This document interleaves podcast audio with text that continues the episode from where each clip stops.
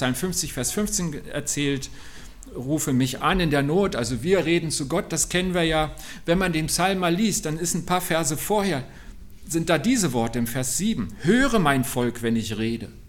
Die Aufforderung, die andere Richtung steckt im selben Psalm, dass wir Gott hören sollen. Das steht schon im Alten Testament. Oder ein paar Verse dahinter, Vers 22. Hört doch, ihr Menschen, die ihr mich vergessen habt, oder ich werde euch vernichten und keiner wird euch retten. Also wieder die Sache, wir sollen Gott hören. Gott rechnet damit, dass wir hören. Und er sagt, ich, ich lasse auch nicht das Unheil wie so ein Blumentopf, wo ich unter dem Balkon durchgehe und mich trifft der Topf und ich bin nicht gewarnt, so lasse ich es nicht auf euch kommen, sondern ich warne euch vorher. Deswegen seid so schlau und hört mich. Gott geht, geht ganz normal davon aus, dass wir ihn hören können. Und äh, wir haben schon gesagt, das klappt nicht immer, manchmal verhört man sich auch. Und ähm, deswegen schauen wir jetzt mal darauf, ähm, ob man das vielleicht lernen kann. Und wir begleiten einen jungen Mann, der das gelernt hat, und das lesen wir im Alten Testament, im ersten Buch Samuel, Kapitel 3. Das werden wir jetzt ein bisschen anschauen und reinlesen. Da war der junge Samuel und der lebte praktisch bei seinem Vormund. Seine Mutter hatte versprochen, dass sie ihren Sohn, wenn sie einen Sohn kriegt, sie war lange kinderlos, hatte großen Kummer und dann hat sie gesagt, wenn ich einen Sohn bekomme, dann gebe ich ihn dir her und ich schicke ihn in den Tempel. Und da ist er sehr jung hingekommen. Der leitende Priester dort hieß Eli, das war eben so eine Art Vormund von ihm, bei dem er jetzt lebte. Und jetzt hören wir, was sie miteinander erlebt haben. In der Zwischenzeit diente der junge Samuel dem Herrn, indem er Eli half. Damals waren Botschaften vom Herrn selten und Visionen kamen nicht häufig vor. Ich weiß nicht, ob ihr das kennt. Man hört Gott selten, nicht? Irgendwie. Also der Bericht ist schon älter, aber ich habe das Gefühl, da kommt was, was mit mir zu tun hat. Eines Nachts hatte sich der inzwischen fast blinde Eli gerade an seinen Platz schlafen gelegt. Die Lampe Gottes war noch nicht erloschen und Samuel schlief im Heiligtum des Herrn, wo die Lade Gottes stand. Plötzlich rief der Herr, Samuel, hier bin ich, antwortete Samuel. Er sprang auf und lief zu Eli. Hier bin ich, du hast mich gerufen. Ich habe dich nicht gerufen, antwortete Eli. Leg dich wieder hin. Und Samuel ging und legte sich wieder hin. Da rief der Herr noch einmal, Samuel. Wieder sprang Samuel auf und lief zu Eli. Hier bin ich, sagte er, du hast mich gerufen. Ich habe dich nicht gerufen, mein Sohn, sagte Eli. Leg dich wieder hin. Samuel erkannte den Herrn noch nicht, denn er hatte noch nie eine Botschaft vom Herrn erhalten. Deshalb rief der Herr ihn ein drittes Mal, und wieder sprang Samuel auf und lief zu Eli. Hier bin ich, sagte er, du hast mich gerufen. Da merkte Eli, dass es der Herr war, der den Jungen rief. Wir sehen hier den Samuel, der in Gottes Schule ist und sehen die Lektion. Das Lernen geht von Gott aus. Gott beschließt, dass Samuel das lernen soll und er ruft ihn an. Es war nicht der alte Eli, der erfahrene Priester, der selber auch Gottes Stimme schon gehört hatte, es sie weitergegeben hat, der sagt hat, pass mal auf, Junge, jetzt müssen wir da mal anfangen zu üben und zu lernen, sondern Gott ergreift die Initiative und möchte es ihm beibringen. Und Samuel hat keine Ahnung, was passiert. Er sagte, also der Eli jetzt, ne? er sagte zu Samuel, geh und leg dich wieder hin. Und wenn du wieder gerufen wirst, dann antworte, sprich Herr, dein Diener hört. Also legte Samuel sich wieder an seinen Platz. Und was wir jetzt hier sehen, ist, dass der Eli, der selber schon Erfahrung hatte, nicht sagt, komm, ich setze mich neben dich und wir warten es ab und das nächste Mal hören wir beide.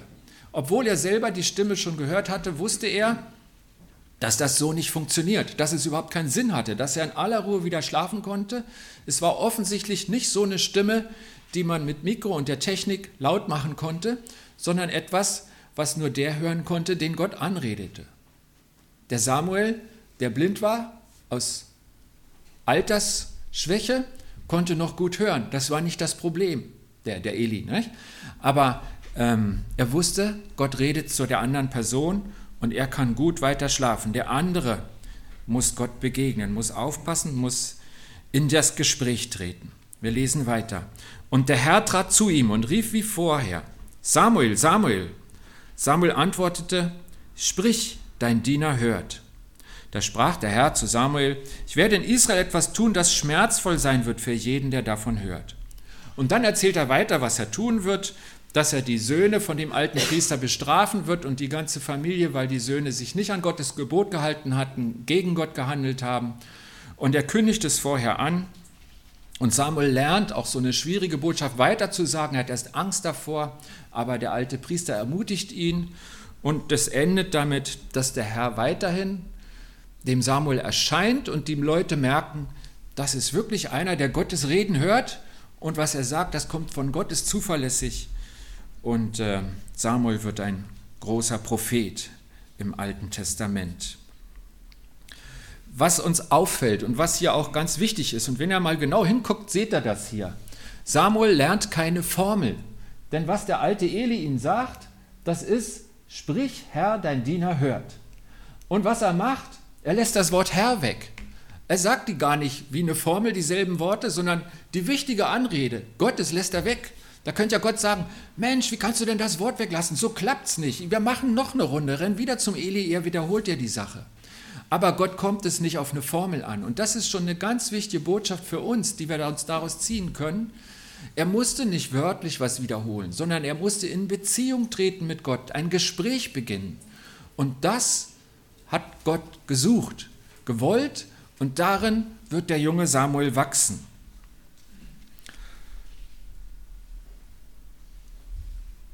Okay, und jetzt gehen wir mit Samuel weiter und gucken, was das für uns bedeuten kann.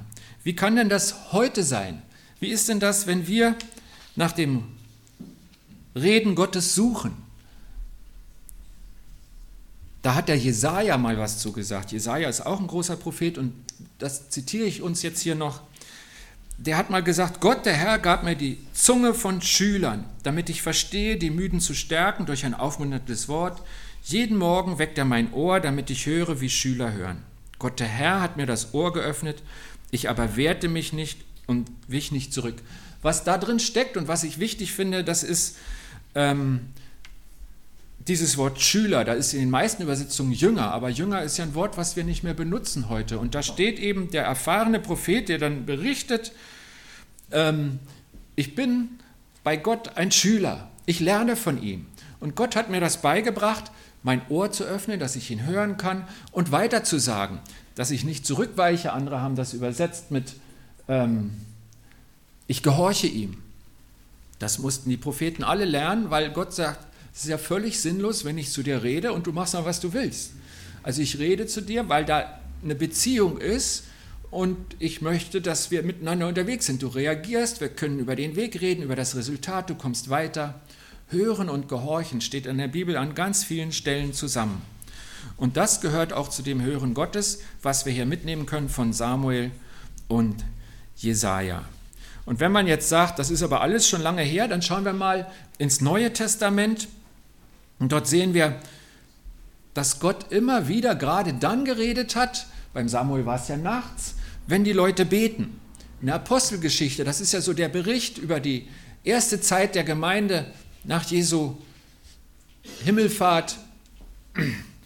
Da stehen ganz viele Berichte. Die ganzen großen Leute, die haben irgendwann mal gebetet und im Gebet haben sie Gott gehört.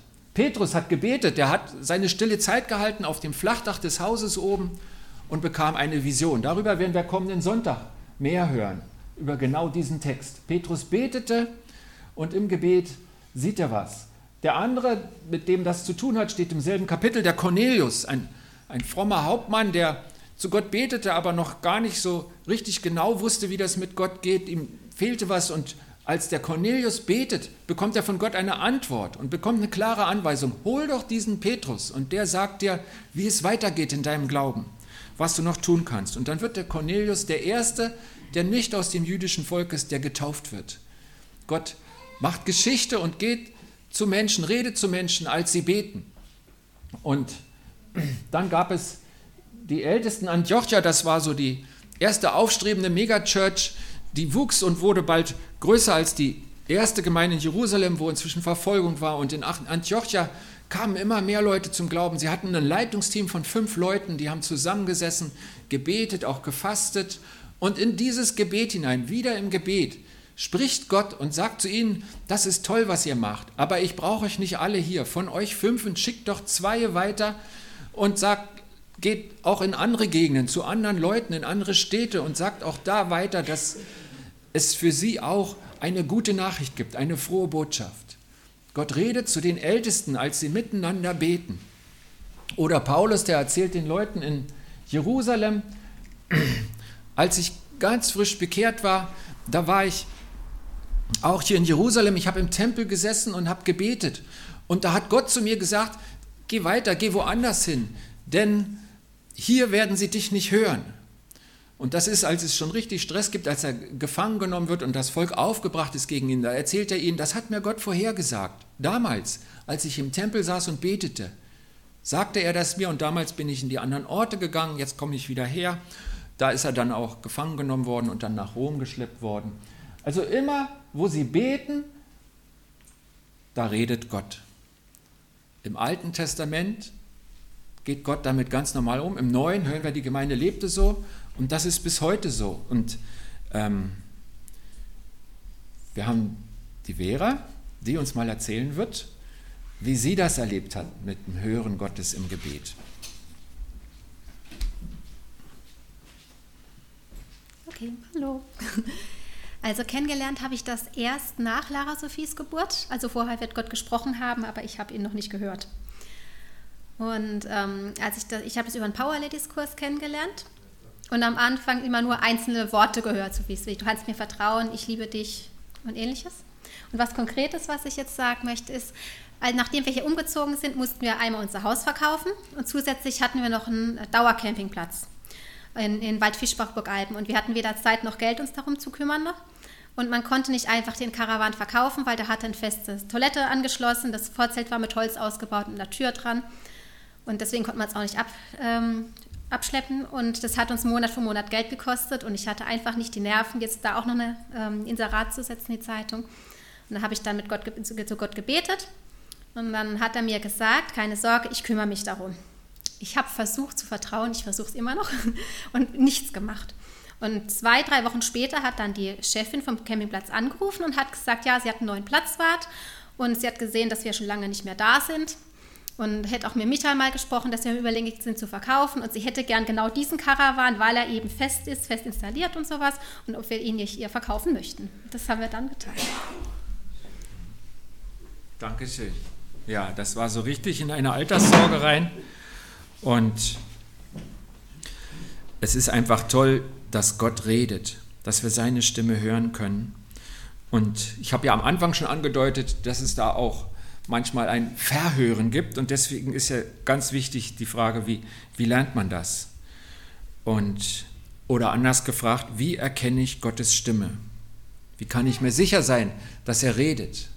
Und ich denke, dass, das üben wir als Menschen ja eigentlich von Anfang an, ähm, schon als Baby. Ich habe mal gehört, jedes Baby kennt die Stimme mindestens seiner Mutter, weil es anfängt zu üben und zu hören, selbst wenn es noch gar nicht auf der Welt ist, schon im Mutterleib.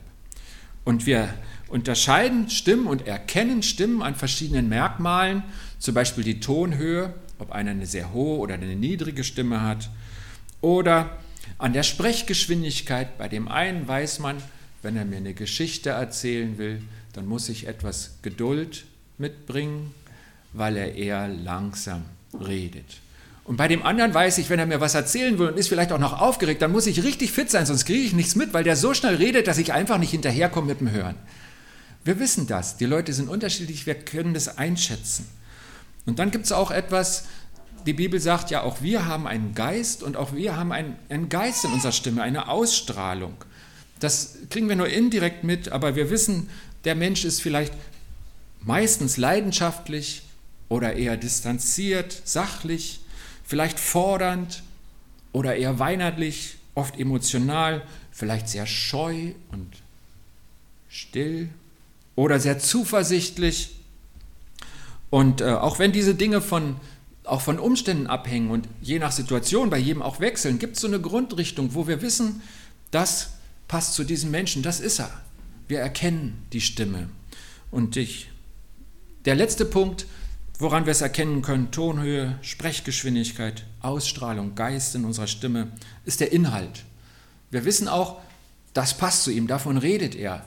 Doch die Worte, die kommen von ihm. Auch daran unterscheiden wir. Ich telefoniere hin und wieder mit meinem Vater in Berlin und ähm, er hat immer einen großen Redebedarf und ich weiß, er wird über seine Arbeit unter den Gefangenen berichten. Er ist seit über 20 Jahren, seit er im Ruhestand ist, in, in der Gefängnisseelsorge sehr aktiv und davon wird er mir berichten.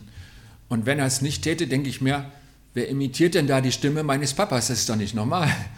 Oder wenn er mir mehr zuhören würde als selber reden, würde ich auch wissen, das ist nicht mein Papa. Also, ähm, wir können es einschätzen bei Menschen. Wir kennen die Stimme. Und dazu sagt Jesus, meine Schafe hören meine Stimme und ich kenne sie und sie folgen mir. Und ich gebe ihnen das ewige Leben und sie werden nimmer mehr umkommen und niemand wird sie aus meiner Hand reißen. Ich habe, äh, die Schafe hier haben Hörner, nicht? ich habe da mal andere genommen diesmal, weil ich habe eine interessante Geschichte gelesen. Ich habe zur Predigtvorbereitung in dieses sehr gute Buch geguckt, das ist vom Hans-Peter Reuer, der ist verstorben, verunglückt in den Bergen, war der Leiter vom Tauernhof und der hat ein sehr gutes Buch geschrieben über die Beziehung zu Gott, die lebendige Beziehung, sehr lebendig, sehr anschaulich. Und der hat auch darüber geredet mit der Stimme. Und der sagte, ich, also der Hans-Peter Reuer, ich war mal drei Sommer auf der Alm mit einer alten Sennerin und habe ihr geholfen, die Kühe zu hüten. Und er sagte, das war am Anfang richtig frustrierend, weil die alte Sennerin, die nicht mehr gut laufen konnte, wenn die die Kühe gerufen hat, dann kamen die alle. Und wenn ich sie gerufen habe, dann war das gerade so, als wenn ich gegen die Felswand quatsche, weil die haben sich überhaupt nicht gerührt. Und wenn ich nicht hinter jede Kuh bin und angeschoben oder mit freundlichen Gesten und äh, sie angetrieben habe, dann war die nicht zu bewegen. Und er sagte, das ist, weil die Kühe die Stimme der alten Sennerin kannten und wussten, wenn die ruft, dann ist vielleicht die Tränke wieder repariert und man kann trinken oder es ist Futter da Irgendwas Gutes ist da. Es ist gut, wenn wir die Stimme, die Stimme folgen. Sogar die Kühe konnten das. Jesus vergleicht uns mit Schafe. Ich weiß nicht, wie der Intelligenzquotient zwischen Kuh und Schaf variiert, aber ähm, er vergleicht uns damit. Und wenn das die Tiere sogar kennen, müssten wir das doch eigentlich hinkriegen mit der Stimme seines Herrn. Wie erkenne ich Gottes Stimme? Wie erkenne ich das? Und das Erste ist, was ich einfach sagen will, dass wir da ein Grundvertrauen haben können. An über 100 Mal im Neuen Testament steht in der einen oder anderen Formulierung, dass Gott in uns ist. Wenn wir Christen sind, wenn wir an ihn glauben, dann wohnt er in uns. Das heißt, wenn wir da eine Beziehung suchen, eine Verständigung lernen wollen, suchen wir nicht irgendwo ganz weit weg, sondern in uns. Gott ist in uns, wenn wir an ihn glauben. Das ist eine ganz klare Sache. Wenn du nicht weißt, ob das dich betrifft oder nicht, da gibt es einen Bibelvers dazu, der steht im, im Römerbrief, Römer 10, Vers 9, da steht, wenn du mit deinem Mund bekennst, dass Jesus der Herr ist, und wenn du in deinem Herzen glaubst, dass Gott ihn von den Toten auferweckt hast, wirst du gerettet werden. Gerettet, das ist alles, was uns Gott geben will. Und da, da ist das drin, dass du Christ bist, dass du glaubst, dass du mit ihm lebst, dass er dich ans Ziel bringt. Und er hat gesagt, das sind einfach zwei Sachen, da kannst du gucken, bekennst du mit deinem Mund, dass Jesus der Herr ist, sagst du, ich bin Christ, ich glaube an Jesus und glaubst du, dass Jesus nicht nur ein guter Lehrer war, sondern dass er von den Toten auferstanden ist, dass er Gottes Sohn ist, dass er diese Macht hat, uns zu retten, dass er nicht nur Vorbild ist, sondern Herr. Er sagt, dann bist du dabei. Wenn du jetzt merkst, da bin ich mir nicht sicher, ich weiß nicht, wo ich stehe, dann sprich mich nachher an oder andere hier vorne im Gottesdienst und klär das mit Gott, weil das total wichtig ist. Und wenn du sagst, das ist so, dann, dann sage ich, komm, lass uns das lernen und darin wachsen, was Gott für ganz normal hält, nämlich, dass wir ihn verstehen können, dass wir verstehen, wie er redet. Denn er wohnt ja in uns. Ab dem Tag, ab dem Moment, wo wir ihn bekennen und an ihn glauben, ihn aufnehmen. Da sind wir gerettet und da wohnt er in uns. Das ist total toll. Und manchmal, wenn ich denke, wie ist denn das Leben mit Gott? Und dann fällt mir dieser Gedanke ein, dass er ja in mir ist. Da, wo ich jetzt hingehe, wo ich mich vielleicht graule, wo ich mich heute schwach fühle, da ist er ja dabei. Gott sei Dank. Also, wie erkenne ich Gottes Stimme? Wir dürfen ein Grundvertrauen haben, dass wir ihn finden, dass wir ihn hören. Denn weit ist er nicht weg. Dann gibt es eben auch bei Gottes Stimme so ein paar Merkmale. Und das erste ist Autorität. Gott sagt nie, ja, ich meine oder mir scheint oder vielleicht, sondern Gott spricht etwas und so ist es dann auch. Gott hat einfach Vollmacht, Kraft, Autorität. Ähm, jemand sagte mal, als er unsicher war, wie, wie das ist mit Gottes Stimme und ob er das erkennen kann, da hat ihm Gott selber geantwortet, wenn ich mit dir rede, dann weißt du es. Und ich glaube, das ist auch typisch Gott. Es gibt beides. Es gibt das leise Reden, wo, wo wir lernen müssen, seine leise Stimme zu hören oder sein Leiten mit den Augen. Aber es gibt das ganz klare Reden Gotten und das ist typisch Gott. Das war auch bei Jesus so. Zum Beispiel, als er eine seiner berühmtesten Gerede gehalten hat, die nennen wir meistens Bergrede, Bergpredigt, kann man in Matthäus nachlesen, Kapitel 5 bis 7. Am Schluss waren die Menschenmassen erstaunt, verwundert, fassungslos. Warum? Weil er sie mit Vollmacht lehrte und nicht wie ihre Schriftgeräten, wie sie es gewohnt waren. Da war Kraft dahinter. Die Autorität Gottes, das ist ein Merkmal für sein Reden. Und dann gibt es natürlich auch den Geist Gottes, der Geist in Gottes Stimme. Gott redet durch seinen Geist, der eine bestimmte Ausstrahlung hat.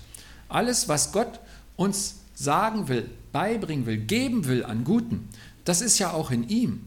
Er ist vollkommen, er hat die Eigenschaften auch. Und in Jakobus steht zum Beispiel, die Weisheit von oben ist zuerst lauter, dann friedfertig, gütig, reich an Barmherzigkeit und guten Früchten, unparteiisch, ohne Heuchelei. Das sind alles Eigenschaften, die auf den Geist Gottes passen, so wie Gott ist und so wie er reden wird. Das heißt, der Geist in Gottes Stimme, der wird so sein. Und das können wir wissen. Und wir sollen prüfen, ob die Worte, die wir hören, aus diesem Geist gesprochen sind. Das hat Johannes mal geschrieben in seinem ersten Brief. Er schrieb, ihr Lieben, glaubt nicht einem jeden Geist, sondern prüft die Geister, ob sie von Gott sind. Denn viele falsche Propheten sind hinausgegangen in die Welt. Also wir sehen dieses Reden Gottes, wo Gott ganz selbstverständlich damit umgeht und sagt, das, das müssen ja alle können. Alle, die meine Schafe sind, hören meine Stimme. Aber er weiß auch, da wird es Missverständnisse geben oder Missbrauch und wir sollen es prüfen können. Und ihr könnt das prüfen, sagt Gott. Autorität, Vollmacht, der Geist in Gottes Stimme und dann natürlich auch wieder der Inhalt des Gesagten. Gottes Wort wird immer mit seinem Charakter und seinem Wesen übereinstimmen. Deswegen ist es ja so wertvoll, dass wir die Bibel haben. Das ist auch Gottes Wort, aber eben festgeschrieben, allgemeingültig und das hat den Vorteil, dass es auch nachprüfbar ist. Wir können das mitnehmen und wenn wir in eine Situation kommen und denken, Gott sagt jetzt, spring aus dem Fenster, dann können wir sagen, nee, das hat der Teufel auch mal zu Jesus gesagt und da hat Jesus ihm geantwortet, du sollst deinen Herrn nicht versuchen. Ja? Oder du sollst diese Person heiraten oder was auch immer. Nicht? Also, ähm, wenn die Person nicht mit Gott lebt, dann gibt es da auch klare Worte, zum Beispiel, du sollst dich nicht unter ein Joch stellen, in einem Bund gebunden sein, zusammen den Weg gehen mit jemandem, der nicht glaubt. Nicht, nicht glaubt. So gibt es verschiedene Worte, wo du sicher sein kannst, dass der Inhalt des Gesagten, wenn du meinst, du hörst Gott, nie im Widerspruch dazu stehen wird, was Gott auch schon gesagt hat. Der Inhalt in Gottes Worten, ein Merkmal, woran ich Gottes Stimme erkennen kann. Und dann noch ein Tipp, der auch aus der Bibel ist, den ich auch schon selber beherzigt habe, als ich besonders große Prophezeiungen gehört habe in einer Gemeinde, wo das üblich war. Da habe ich gesagt, okay, lass es uns abwarten. Lass gucken, ob sie recht haben. Ich habe zum Beispiel Ende der 80er Jahre gehört, dass bald eine große Erweckung weltweit ausbrechen wird und sie wird in Deutschland losgehen. Ich kann einfach nur sagen, in den letzten 28 Jahren, 30 Jahren ist diese Prophezeiung nicht eingetreten. Ob das bald, ob ich das falsch verstanden habe oder ob derjenige sich geirrt hat, weiß ich nicht. Aber dann sage ich, wir warten es ab und dann sehe ich ja, ob die Person vertrauenswürdig ist oder nicht, ob das Gottes Wort war, was sie weitergegeben hat oder nicht. Schon der Mose wusste das und hat seinem Volk gesagt, in 5. Mose könnt ihr das lesen. Wenn du aber in deinem Herzen sagen wirst, wie kann ich merken, welches Wort der Herr nicht geredet hat? Und er erklärt weiter in Gottes Namen, wenn der Prophet redet im Namen des Herrn und es wird nichts draus und tritt nicht ein, dann ist das ein Wort, das der Herr nicht geredet hat. Also wenn es nicht darum geht, dass wir sofort reagieren müssen, ist das auch eine gute Sache, wo wir uns ein Bild machen können und ein Gefühl dafür kriegen, ist das Reden Gottes oder habe ich an dem Beispiel schon gemerkt, dass das nicht so zuverlässig ist. Vier Merkmale, wie man ähm, Gottes Reden erkennen kann. Und jetzt kommt noch was ganz Wichtiges, nämlich über die Praxis. Wie mache ich denn das im Gebet? Ähm, er hat auch ein bisschen Selbstironie, der Hans-Peter Reuer, und er schreibt, ich habe mal 20 Minuten volle Kanne gebetet, das war richtig feurig. Und dann habe ich arm gesagt, bin aufgestanden und dachte, das war jetzt ein gutes Gebet. Aber ich habe kaum Luft geholt. Und ob Gott das so gut fand, weiß ich nicht im Rückblick, weil er hatte gar keine Chance, auch was zu sagen. Und ich glaube, das ist ein Problem, weil wir von der Prägung her mehr auf dieses Rufe mich an in der Not gepolt sind oder in die Fürbitte. Und wenn wir Gott reden, hören wollen, dann müssen wir einen ungestörten Raum schaffen. Dann brauchen wir vielleicht einen Ort oder eine Zeit, wo wir ihn hören können. Viele Verheißungen, also Versprechen Gottes in der Bibel sind auf den frühen Morgen, wo es still ist. Ich glaube, es geht gar nicht so sehr um die Geräusche draußen, sondern um in deinem Kopf, bevor dich alles Mögliche gefangen nimmt im Tag. Versuche auf Gott zu hören. Eine gute Zeit nicht für alle Menschen, aber für viele. Der Hans-Peter Reuer sagt, ich höre Gott am besten im Waldspaziergang. Da kann ich am besten so loslassen, dass ich ihn hören kann. Jemand hat gestern erzählt in unserem Seminar über Prophetie, wenn er Ruhe braucht und beten will, dann geht er in den Fahrstuhl und fährt ein paar Mal hoch und runter in der Firma. Das ist auch ein Trick. Nicht? Ich glaube, das ist einfach eine Möglichkeit, sich einen Raum zu schaffen. Raum im Sinne von Ort und Zeit, wo ich hören kann. Das ist eine Voraussetzung für, für ein Gespräch mit Gott. Zur Ruhe kommen, eigene Anliegen und Gedanken ablegen, vielleicht Gott sagen, hör mal, das beschäftigt mich total, aber ich sag's dir jetzt, ich bitte dich, dass du dich darum kümmerst und jetzt, jetzt lege ich es ab, jetzt möchte ich es aus meinem Kopf nehmen, damit mein Kopf frei ist, dich zu hören. Und dann auf Gedanken oder Bilder achten, die mir in den Sinn kommen. Sie prüfen, so gut ich kann. Wir haben ein paar Merkmale dafür gehört. Und ich glaube, das war beim Samuel so und das wird bei uns so sein, dass wir Übung und Erfahrung brauchen und dann sicherer werden. Ähm, das ist ja Teil der wichtigsten Beziehung meines Lebens, dass ich mit meinem Retter, mit meinem Herrn und Heiland in Kontakt bin. Und wenn ich da investiere, dann werde ich auch wachsen. Und dann bin ich auf einem guten Weg mit unserem Herrn. Mich fordern die Verse heraus, wie das von Jesus, dass seine Schüler, seine Kinder seine Stimme hören. Und mir geht es so ein bisschen wie Ralf, wo ich sage, ich würde es gern viel öfter erleben. Und ich glaube, wenn wir das Gott sagen und mit ihm unterwegs sind, ist das ein guter Weg. Und wir werden immer mehr damit erleben, wie Gott zu uns redet. Und er redet gerne zu uns im Gebet. Ich bete. Herr, ich danke dir dafür, dass du ein lebendiger Gott bist und dass wir mit dir reden dürfen und dass du zu uns redest, dass es dir so wichtig ist, dass wir eine Beziehung haben, dich nicht anhimmeln wie ein Fan, sondern mit dir leben wie dem Vater und dem Sohn, mit dem Freund und dem Bruder, dem Heiligen Geist, der in uns ist. Danke, dass du alles bereitet hast, damit dieses Leben gelingt und öffne uns doch die Ohren, damit wir hören, wie ein Jünger hört. Amen.